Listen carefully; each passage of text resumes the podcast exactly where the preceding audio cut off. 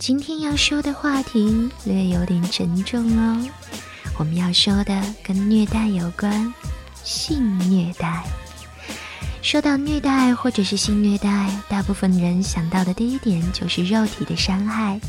实际上，这两者有一个共同点，那就是并不局限于肉体伤害，更多的时候，他们的伤害是出现在精神层面上的。尤其是性虐待，由于它的隐私性很难被人察觉，可是这个问题却一直在摧残着广大的受虐者。美好的两人关系并不是性虐待的庇护所，它应该是幸福的、愉悦的。无论是男人和女人，对于对方的精神的折磨，统称为性虐待。基本上来说，有三种可能。首先是性厌恶，这是性冷漠最常见的根源。性厌恶通常来说是对于对方的憎恨和对于情敌的仇视，觉得对方有让人看不起的缺点，在自己的心中只能激起痛苦的回忆和厌恶的情绪。性的不洁和食物的不洁一样，有着内在的抵抗。这种内在的抵抗往往会抑制着本能的兴趣。另外一点就是性惩罚，性惩罚有很多种，其中一种就是公然劈腿或者出轨，它包含着对于另一半明显的挑衅和挑剔，也是以此惩罚他对不起他的一切，同时也是惩罚自己错误的选择。性惩罚应该算是一种秘密的报复，也是一种秘密的私刑。最后一点就是性变态，性变态表示着这个人的心理异常。有些人心理的异常是源于对于对方的猜疑、对于对方的厌恶以及记恨，都有可能形成性变态。当这个人的心理受到挫伤之后，就会痛恨对方，痛恨对方的肉体，蔑视对方的灵魂，从而把对方视为是有毒的、带菌的肮脏动物，甚至常常故意要对方知道自己的这种情绪，以达到侮辱他、歧视他、虐待他的目的。而大部分人的精神症状，多数都起源于这种创伤。病态的凌辱。虽然性虐待是很多人难以启齿的一个话题，但它的的确确是真实的存在于我们的生活中的。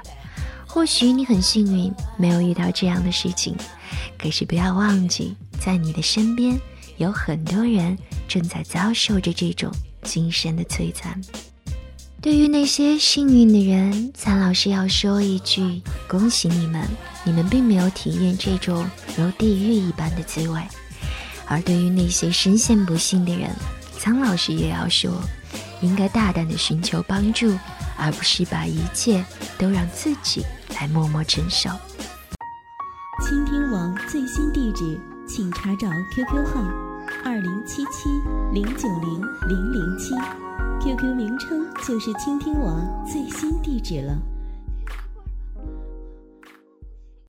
酒后乱性这件事情经常会出在电视剧和电影的场景里。其实没有什么酒后乱性，根本就是两个有想法的人借着酒劲儿做点儿平常不敢做的事儿。而通常能够酒后乱性的人，往往都不是真的醉了。不过还是要说一下，现实当中的酒后乱性其实真的有很大的危害。今天桑老师就来给你们讲一讲。首先，醉酒后性爱可能会引发男人的性功能障碍，另外精子的质量也会受到影响和危及下一代。然后，酒精蓄积在体内，人的心脏、肝脏、肾脏这些器官都会受到不同程度的损害。那在爱的时候，神经系统又会高度兴奋，性器官又会大量充血，会让身体严重透支。再次，由于酒精对于心血管系统的强烈刺激。很有可能会导致血流加速、血压升高，严重者会猝死哦。这个你们没有想到吧？最后，在醉酒之后，大脑意识不清醒，性中枢也处于抑制的状态，所以性欲在这个时候会受到一定的影响，勃起的状态当然也不会达到最佳了。除此之外呢，还有一种人容易把酒精对于性生活的影响给忽略掉，一味的硬来，这个时候你的伴侣就会很难受。本来已经要忍受满嘴的酒气不好爆发，没想到对方还不顾自己的感受随意乱来，对于双方的感情都会造成伤害。而且因为是酒后作业，两个人的配合恐怕不会那么协调。那这个时候，很多男人都没有平时那么注意，力度比较大，动作幅度也会大。